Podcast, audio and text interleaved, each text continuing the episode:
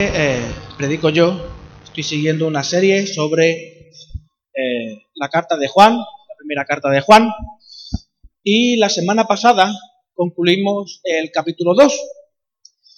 Este, esta semana eh, nos tocaría meditar sobre el capítulo 3, sobre los primeros versículos del capítulo 3, pero debido a, a la meditación de la semana pasada,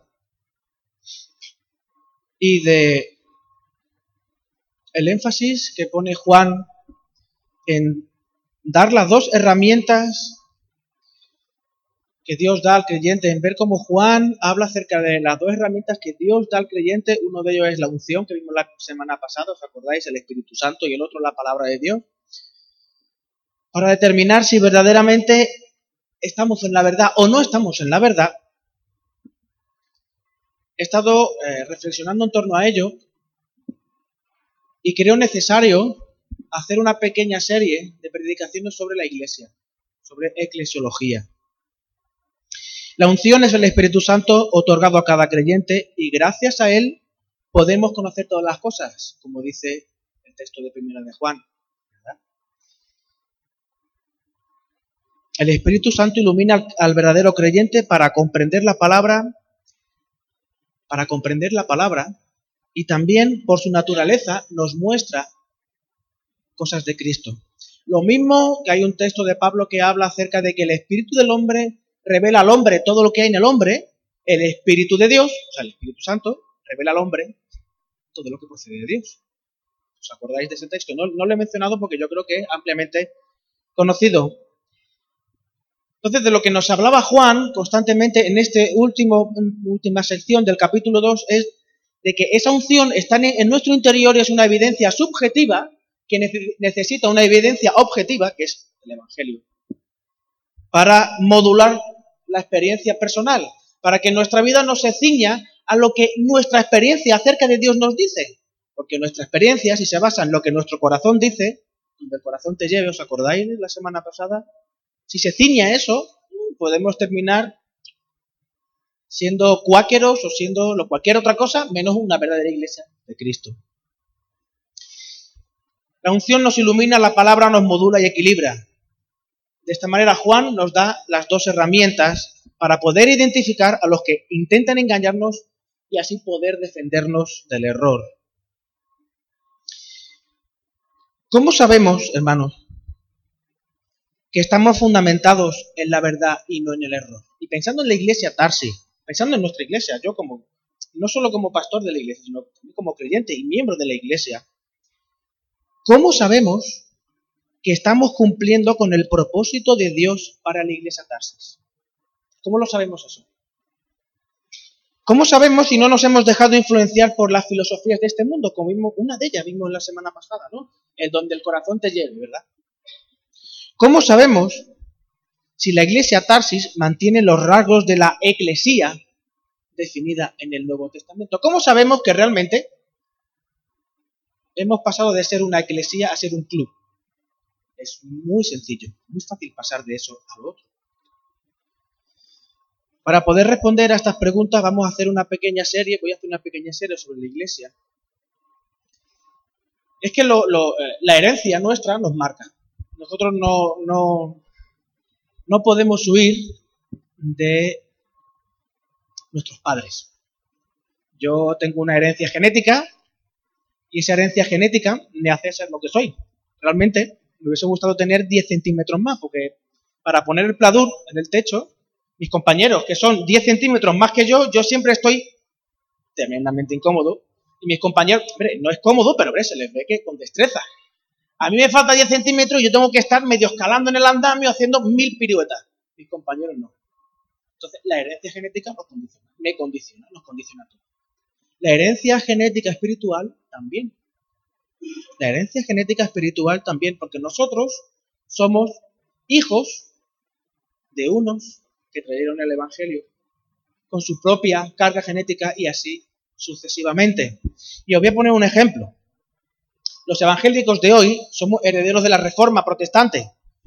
Y a lo largo de la, eh, reforma protestante se, hicieron, se hizo mucho énfasis en la soteriología, en la salvación, a través de la justificación por la fe en solo Cristo, solo Cristo, como único mediador entre Dios y los hombres, y por esto nosotros no creemos en la doctrina del purgatorio y en otras enseñanzas que de alguna u otra manera intentan completar la obra de Cristo.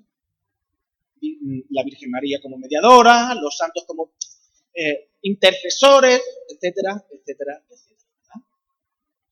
Los protestantes hemos sido excelentes en defender la sola Biblia como nuestra norma de fe y conducta. De hecho, Efesios 2.20 lo afirma, edificado sobre el fundamento de los apóstoles y profetas, siendo la principal piedra del ángulo Jesucristo mismo, fundamento de los apóstoles y profetas, como decía la semana pasada también Juan, el Evangelio, la palabra, ¿verdad? Ese es, la doctrina de los apóstoles. Soteriología, bibliología, cristología. Sin embargo, la eclesiología, como herederos de nuestra reforma, como herederos genéticos de nuestros progenitores, pues es algo que, bueno, se entiende implícito en la propia enseñanza de la soteriología, de la bibliología, de la cristología, etc.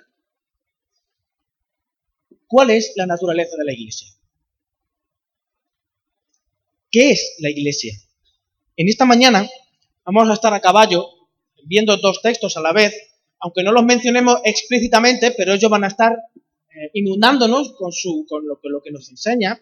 Y uno es Mateo 18, 20, que lo voy a leer yo. Sé que el de Hechos 2, 38 al 42, el del 40 al, 40 y, al 47 ya se ha leído. Eh, Mateo 18 al 18-20, que dice, porque donde están dos o tres congregados en mi nombre, allí estoy yo en medio de ellos.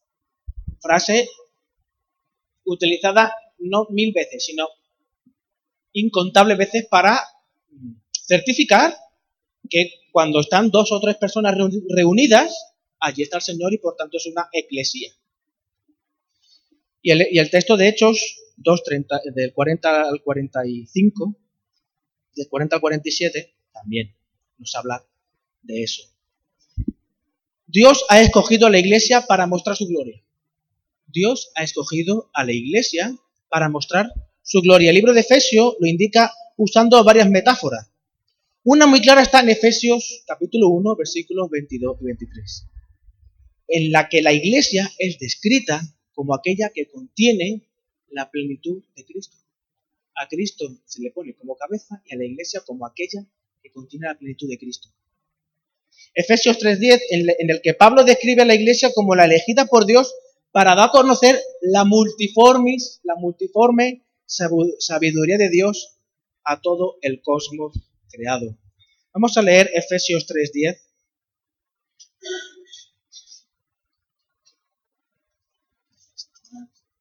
Efesios 3.10, para que la multiforme sabiduría de Dios sea, sea ahora dada a conocer por medio de la Iglesia a los principados y potestades en los lugares celestiales. A toda la creación, no solamente en este lado de la eternidad, a los seres humanos, sino a todos los seres espirituales, a toda la creación, a todo el universo, a todo el cosmos.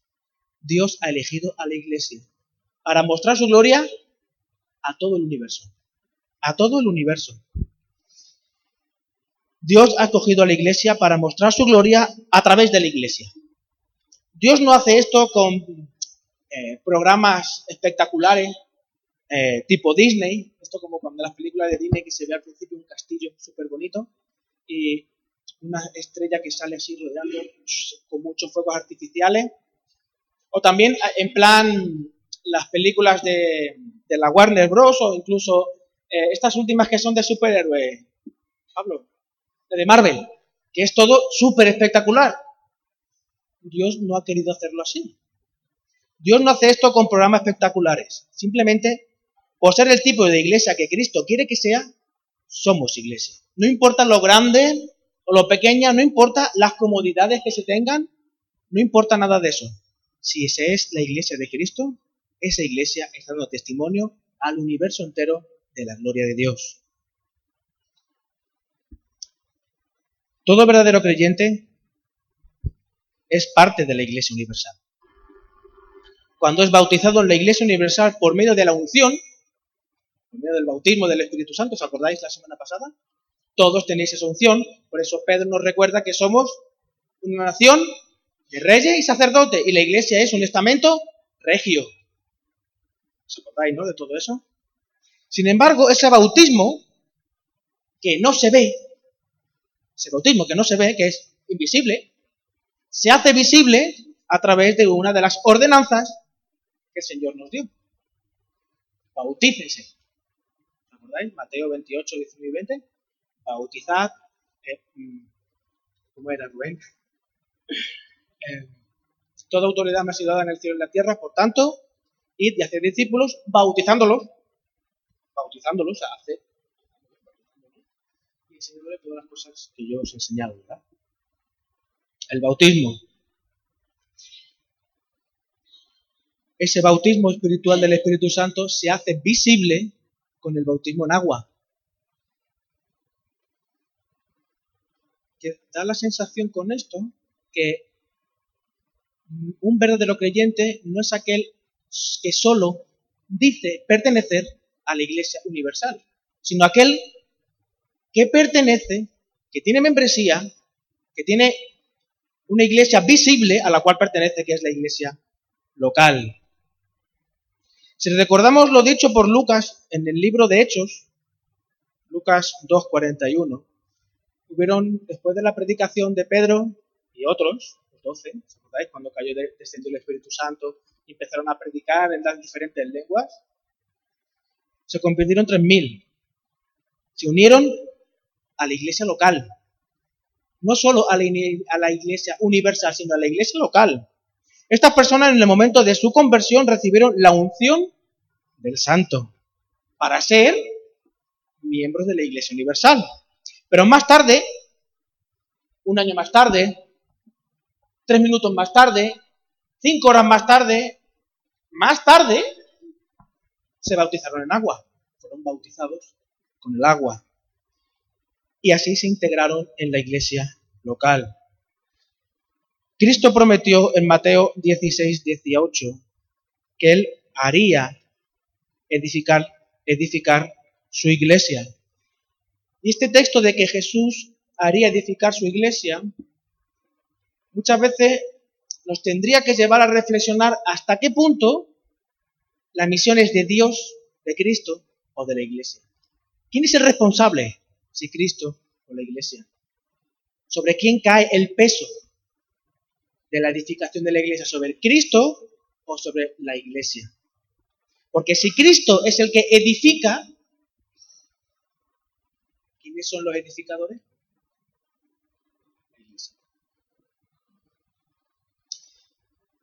Y la acción del Espíritu Santo, Cristo haría, haría edificar su iglesia y la acción del Espíritu Santo, y la acción del Espíritu Santo nos lo certifica. Pero no olvidemos que la unción es una evidencia subjetiva y Juan nos, recuerda la necesidad de una evidencia objetiva para no, perdernos, para no perdernos en el subjetivismo del misticismo o de la simple experiencia emocional. Porque es muy fácil evangelizar con nuestra experiencia, pero nuestra experiencia no habla de la necesidad de la persona que tiene de arrepentirse de su pecado y de encontrarse con Cristo que murió por sus pecados y resucitó físicamente y realmente al tercer día. Nuestro testimonio, mi vida, mi comportamiento, no habla de eso. Mi comportamiento habla de que soy un buen agente. Me han dicho en el trabajo, Rubén, qué buena gente eres. yo, qué bien te portas. Me imagino que a todos vosotros en algún momento lo habrán dicho. Eres tan bueno que pareces tonto, ¿no? Eso habla de la necesidad que tienen las personas de la salvación? En el Nuevo Testamento, la, la palabra eclesía aparece 111 veces.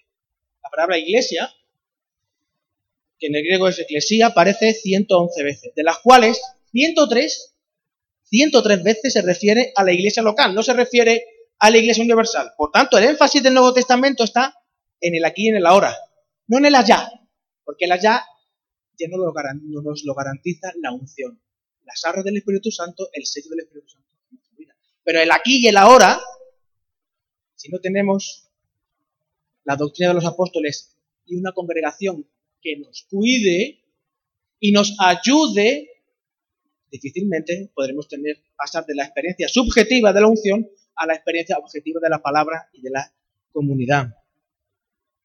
Eso nos muestra una clara preocupación por Dios de la importancia de la dimensión temporal de la iglesia a este lado de la eternidad.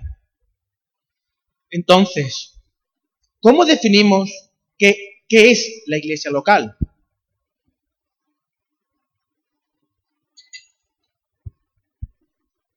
Muchas personas creen que si se reúnen en una casa, un grupo de amigos, un grupo de amigos cristianos, para estudiar la Biblia y orar, eso ya es una iglesia.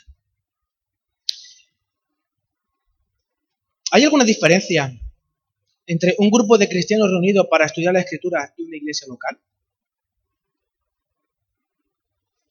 La pregunta, muchas veces pensamos, cuando hablamos en la iglesia, sobre la, pensamos cuando, muchas veces cuando hablamos sobre la iglesia, pensamos en el para qué de la iglesia, ¿no? Porque somos muy pragmáticos, somos muy ¿Para qué vengo a la iglesia si allí todo lo que hay son hipócritas, ¿no? Como veíamos un poco también la semana pasada, ¿no? Esos prejuicios que existen.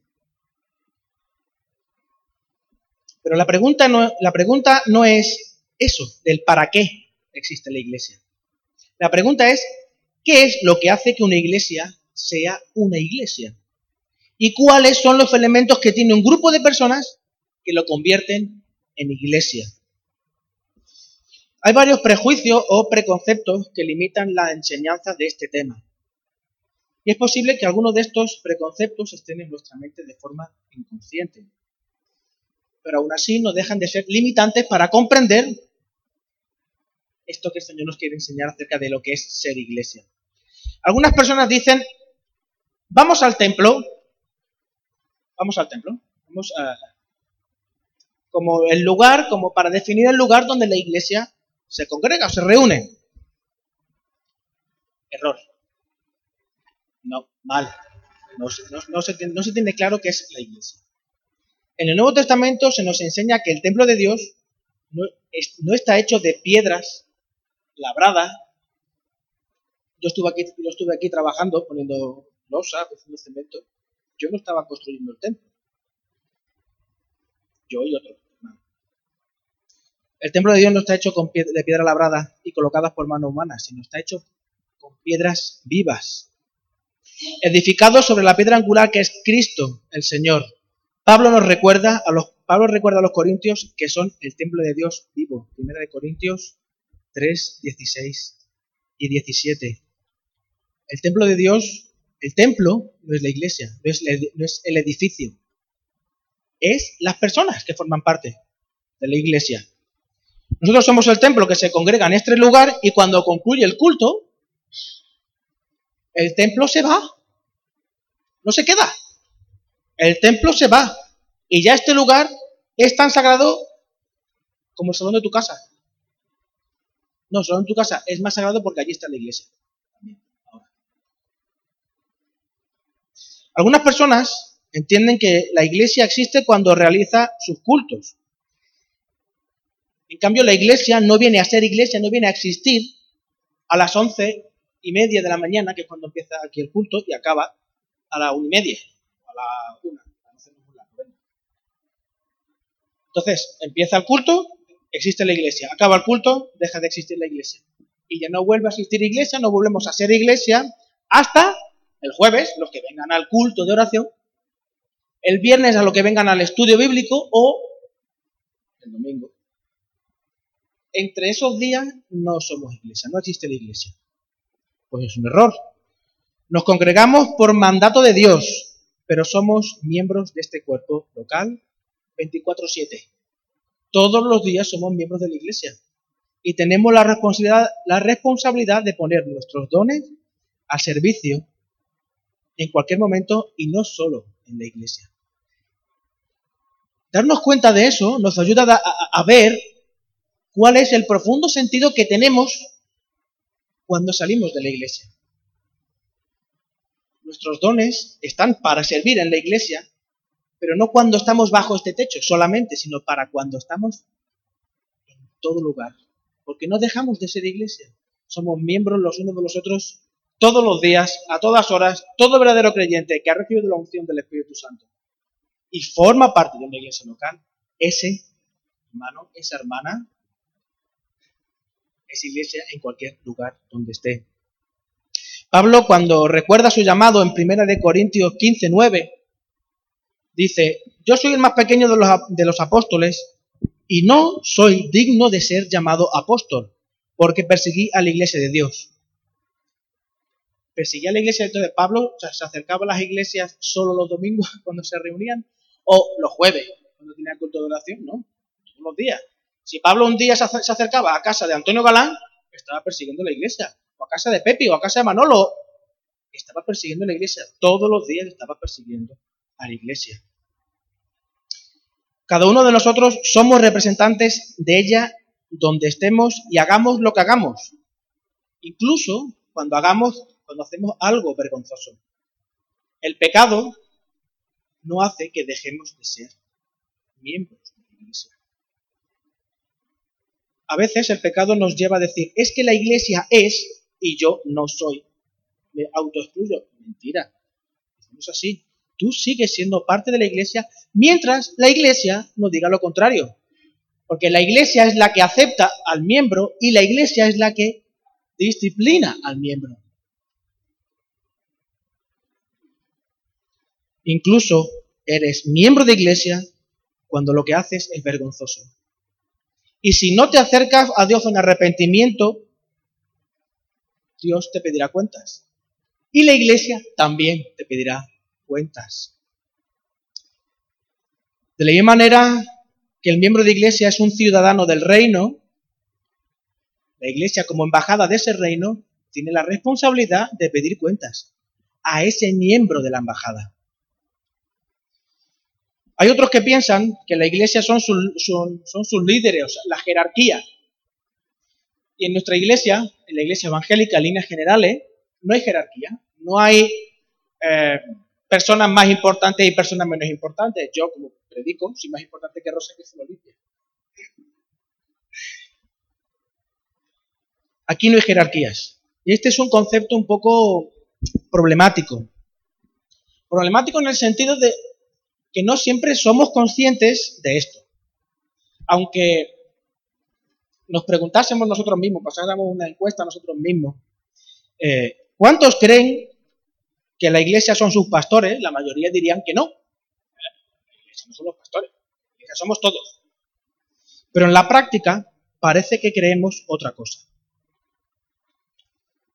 Si alguien eh, de la iglesia no va bien, muchos creen que los pastores son los que han de lidiar con ese asunto. Y si alguien se separa de la iglesia, generalmente nadie se siente responsable. Lo que suele decir. Los pastores, los responsables, los diáconos, son los que tenían que haber dedicado más tiempo a ese asunto o a esa persona. La palabra de Dios nos enseña que los pastores, diáconos, responsables, etc., tienen su función en la iglesia. Y si recordamos Efesios 4, Pablo enseña a la iglesia de Éfeso cuál es la función fundamental de los responsables de la iglesia. Dios ha dado a los pastores y maestros para dar herramientas, para capacitar a la iglesia para que puedan desarrollar la obra del ministerio. Eh, yo, el tío Pepe, el pastor Pepe, eh, los profesores de escuela dominical, mi mujer, que ahora Miriam, que está enseñando ahora también en, el, estudio, grupo de estudio bíblico, los diáconos, están para capacitar a vosotros, para que vosotros hagáis lo que el Señor os demanda. ¿Os acordáis que la semana pasada estuvimos viendo, eh, mencionamos muy por encima, cosas que ya eh, habíamos estudiado ese viernes, que viene de la semana pasada, de esto de si alguien quiere ser mi discípulo, coja su cruz cada día y sígame. Estuvimos viendo así, mencionando muy por encima, que la cruz para el Señor no era un problema, sino era su llamamiento. Llamamiento para el cual había, había sido capacitado el día de su bautismo con, con, el descenso del Espíritu Santo sobre él de forma visible a través de una paloma. ¿Os acordáis? Más o menos de todo eso que estuvimos hablando. Sí, yo espero que sí. Pues de la misma manera, cada uno de nosotros, en el momento que aceptamos al Señor y nos convertimos, la unción cae sobre nosotros y el Señor nos capacita de forma sobrenatural para llevar nuestra cruz, nuestro llamamiento y hacer la obra que Dios quiere que hagamos.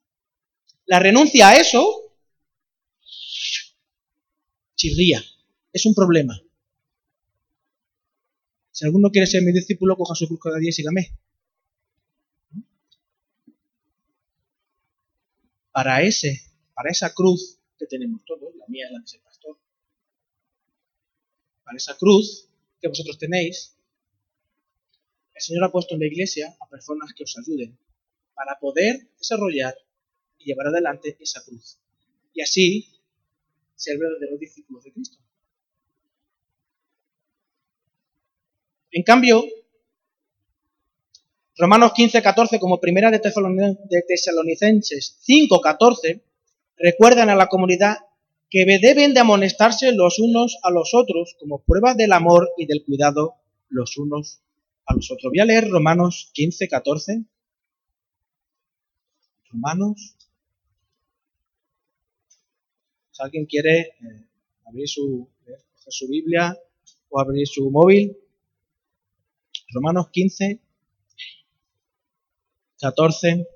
Por estoy seguro, pero estoy seguro de vosotros, hermanos míos, que de vosotros mismos estáis llenos de bondad, llenos de todo conocimiento, de tal manera que podéis amonestaros los unos a los otros la amonestación, el cuidado, el ayudar a la perseverancia de los santos, no es solo y exclusivamente responsabilidad de los pastores o del, eh, liderazgo de la iglesia. Es una prueba del amor los unos hacia los otros.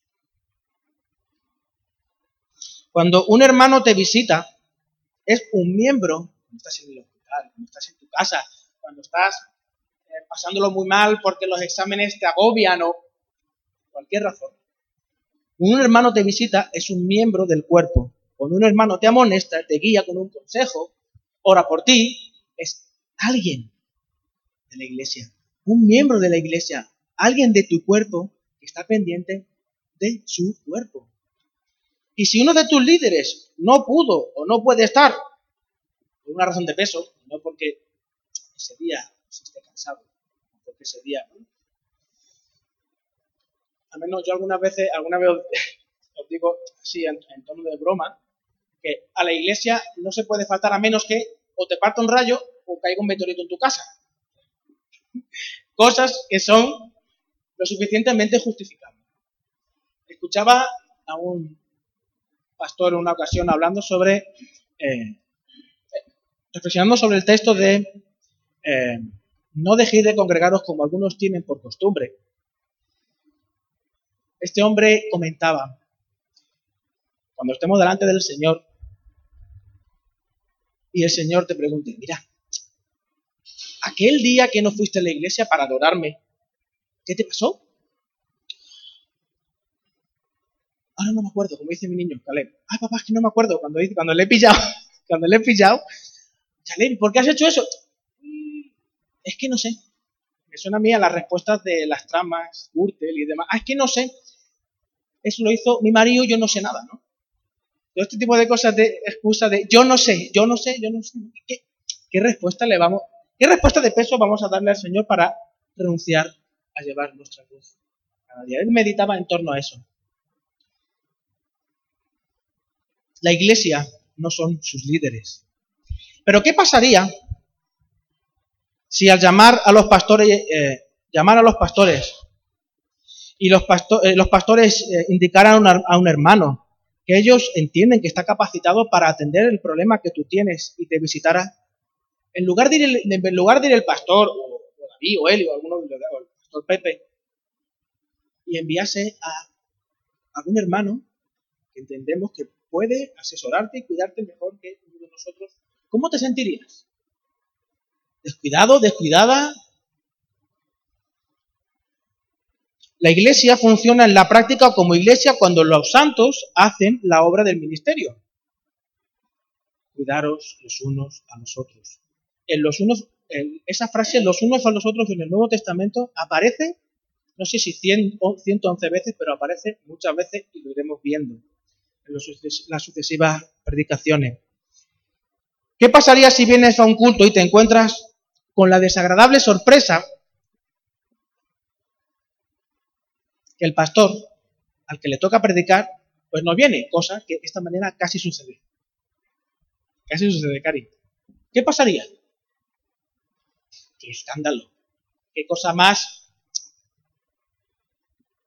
Estoy pensando en una palabra así rimbombante. Qué, cosa más fea, ¿no? Qué falta de respeto, qué. Qué fuerte. Este, qué, ¿Qué pastor es este? ¿Qué pastor es este? Y además, yo llamé a Pablo para darle la lectura y le digo, Pablo, pues hoy no voy a ir. ¿Por qué Rubén no viene? Tío, tiene una semana muy dura, está trabajando 14 horas todos los días y hoy estoy muy cansado. Estoy muy cansado, me voy a quedar en casa. Además, el niño ha estado malo, vomitando toda la noche, he dormido dos horas. Hoy me quedo en casa, estoy muy cansado. Si es que voy a estar en la iglesia y me voy a estar en la iglesia. ¿Para eso no voy? ¿Para eso? No voy, Pablo. Y Pablo se le hubiese quedado una cara de, ¿y ahora qué hacemos? ¿Verdad, Pablete? Escandaloso, preocupante, horrible. Pero ¿y si fuera esto mismo, lo hiciera un miembro común y corriente y decidiera no venir? Porque prefirió quedarse en casa, porque está muy agobiado, porque tiene muchos problemas, porque está cansado. ¿Lo veríamos? ¿Tú lo verías igual de escandaloso? Ahí hay una cosilla, ¿eh? Rara dentro. Muchos no ven como una falta grave que un hermano deje de reunirse en la iglesia, incumpliendo ese mandato del Señor. No dejéis de congregar. Seas pastor, seas miembro corriente, pongo miembro corriente entre comillas, porque todos somos ovejas en este mundo. No acabamos de comprender muchas veces que nadie es más miembro que otro en la iglesia. Todos somos miembros de la iglesia, todos tenemos la misma responsabilidad. La responsabilidad que yo tengo de prepararme bien para predicar la palabra y vosotros recibáis un buen trozo de pan del cielo, vosotros tenéis la responsabilidad de prepararos para escucharla. La boca necesita oídos. Si no, ¿De qué me serviría a mí prepararme bien si no tengo nadie que me escuche? La mano necesita pies que lo guíen, los brazos, los codos necesitan hombros. La... ¿Recordáis esa metáfora que Pablo habla de que somos el cuerpo, no? En Efesio y en otros lugares. La iglesia no es un edificio, no es un conjunto de actividades religiosas, no son sus líderes. Eclesía la palabra eclesía se usaba para referirse a una asamblea de ciudadanos para administrar los asuntos cívicos de la ciudad, los llamados afuera. La asamblea convocada con un propósito que además tiene un cierto grado de autoridad. Entonces la iglesia está formada por los que Dios ha llamado. Los que estamos aquí, Dios nos ha convocado. Dios nos ha convocado a estar aquí hoy. No es porque nosotros nos apetezca, eh, Dios nos ha convocado, Dios os ha llamado, Dios nos ha llamado para estar aquí hoy. Dios nos ha mandado en WhatsApp, Dios te despertó de madrugada recordándote, ay, mañana es domingo. a mí a veces me pasa porque yo tengo la cabeza muy mal muchas veces. Mañana es domingo, mañana es jueves culto oración. Dios te ha llamado para estar aquí. Entonces la iglesia está formada por los llamados, los que Dios convoca para su gloria y para dar testimonio a las, a las naciones. John Piper, un autor, pastor, una gran persona que tiene una lucidez muy, muy, muy buena, que comprende muy bien la escritura, habla de, da una definición de la iglesia, de la iglesia local. Dice que la iglesia local es un grupo de creyentes bautizados comprometidos a cuidarse unos a otros, que se reúnen gradualmente para adorar a Dios a través de Jesucristo. Porque si no es a través de Jesucristo, no se puede adorar a Dios. Porque Cristo es el mediador entre Dios y los hombres. Para ser exhortados por la palabra de Dios y para celebrar las ordenanzas de Jesucristo bajo líderes debidamente constituidos. El bautismo del Espíritu Santo, esa unción, aquello que recibimos cuando entregamos nuestra vida al Señor, es indispensable para formar parte de la Iglesia Universal y el bautismo con agua es imprescindible para entrar en la Iglesia local. La comisión del Señor, el texto de la comisión del Señor, el de Mateo 18, 28, 19 y 20, es muy conocido. El problema es que ese texto de Mateo muchas veces lo separamos, no lo vinculamos al texto de Mateo 16, 18, en el que el Señor enfatiza claramente que Él edificará su iglesia. ¿Y cómo la va a edificar? Y bautizar y enseñar. Edifica a través de la iglesia. Eh, Cristo edifica su iglesia a través de la iglesia, mostrando su gloria a través de la iglesia a este universo. Y es impresionante darse cuenta de el riesgo que, está corriendo Dios en depositar en nuestras manos frágiles, sucias y llenas de torpeza ese pedazo de regalo que es la gloria de Dios, como dice en algún dado, en vasos de barro. Para demostrarnos que no somos, no depende de nosotros, sino que es su gloria. Nosotros solo hemos de obedecer y enseñar y bautizar. En esta mañana vamos a, tomar la Santa Cena, que es uno de, de las ordenanzas, uno de los símbolos que el Señor nos dejó, tanto el, el bautismo como la, la Santa Cena. Un momentito, mover.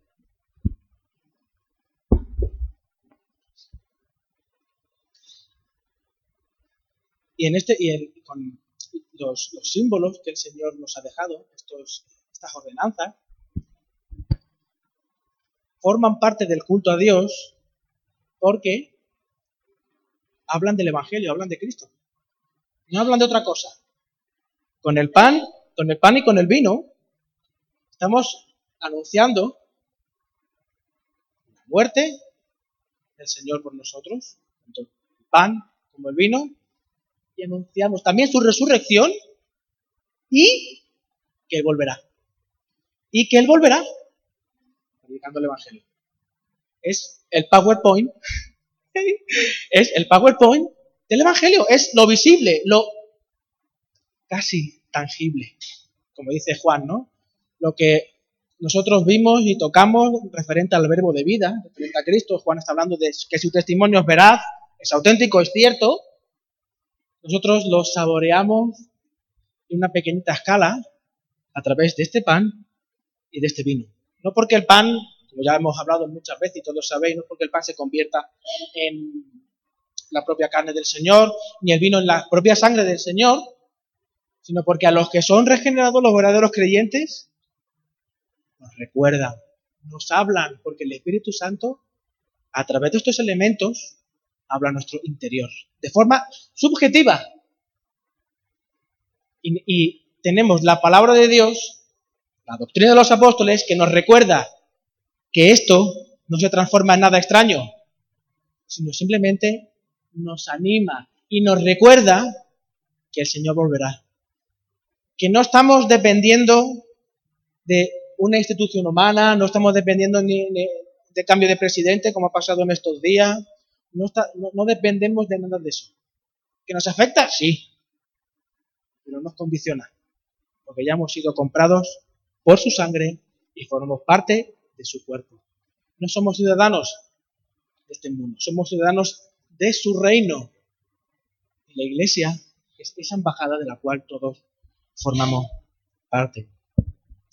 Eh, le voy a pedir a Isabel, Isabel y a Maite me eche una mano para repartir el pan y el vino.